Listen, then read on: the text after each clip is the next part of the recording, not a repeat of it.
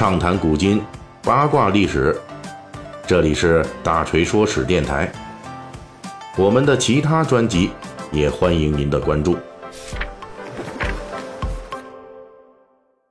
好，在本期节目开始之前呢，大锤要插播一条小广告了啊！今天是唯品会二二八美妆特卖日啊，唯品会全正品真三折，两百款超级精选爆款一口价都拿走。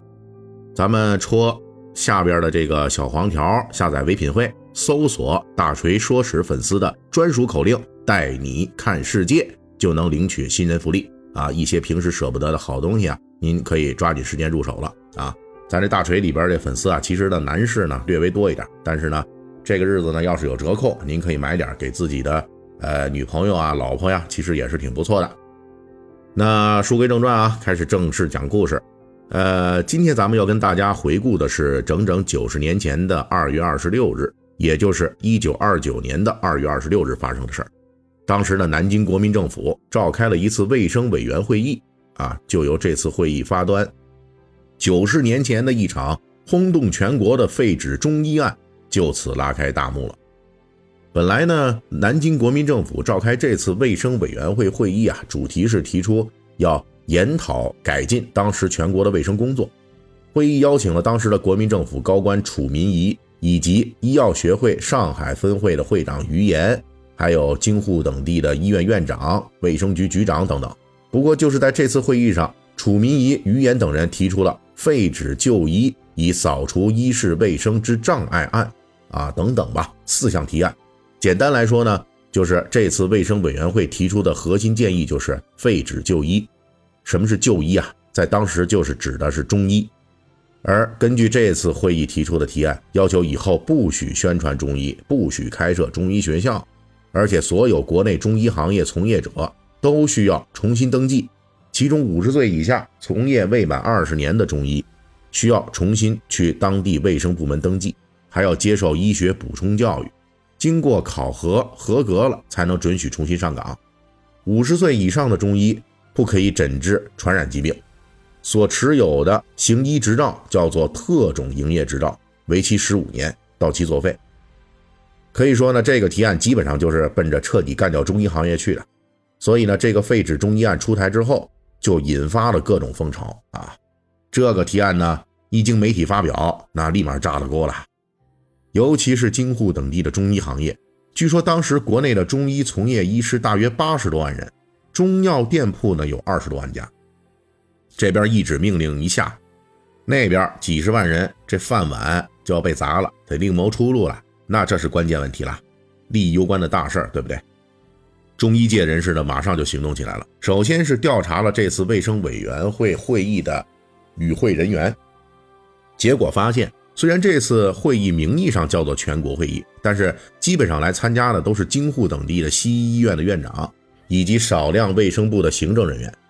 这一调查之下呢，中医那边就不干了，说你这个会议号称全国卫生会议，结果全是西医代表，一个中医代表都没有，然后还通过了一个决议，要十五年之内消灭中医，这我们能忍吗？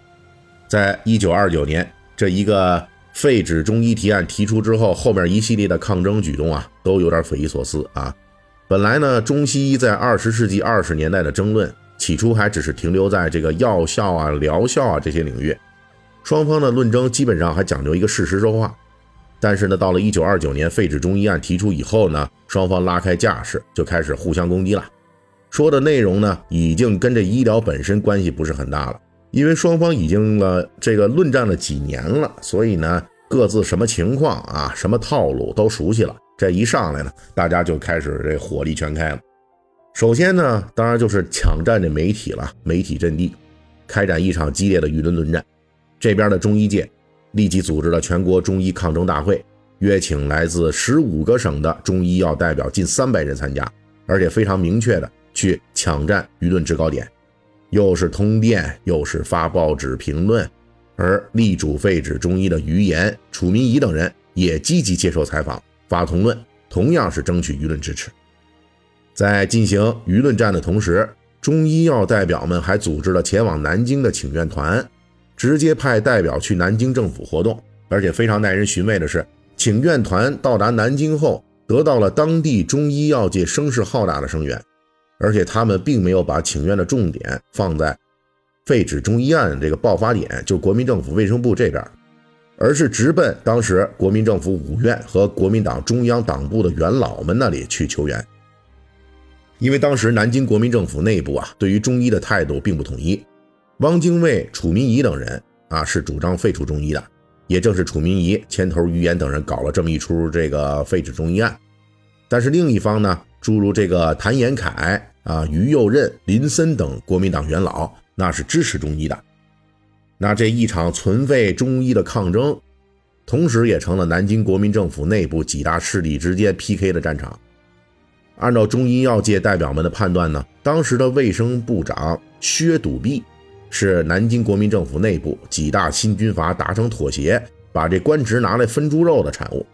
所以呢，卫生部长这个职务呢，就分给了当时的军阀冯玉祥这边。冯玉祥就推荐自己人啊，那当时呢，他就推荐了这个河南的财政厅长薛笃弼。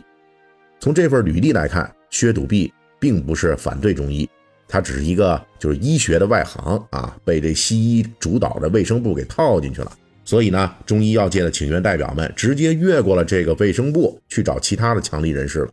于是呢，就出现了下面这样的情景。呃，请愿代表们呢，先去找这行政院的院长谭延闿。谭延闿说：“我非常支持中医啊，而且当场请这医师代表给他诊脉。”之后去找监察院的院长于右任，然后再去找这考试院的院长戴季陶。总之就是通过约见国民政府的各种元老，获取了。广泛的支持，而且这些元老理论上并没有跟卫生部构成直接的干预关系，但是这些元老们似乎每个人都能做卫生部的主。比如考试院院长戴季陶就直接跟我们说，卫生部会议通过了这个废止中医案也不会实行，你们放心好了。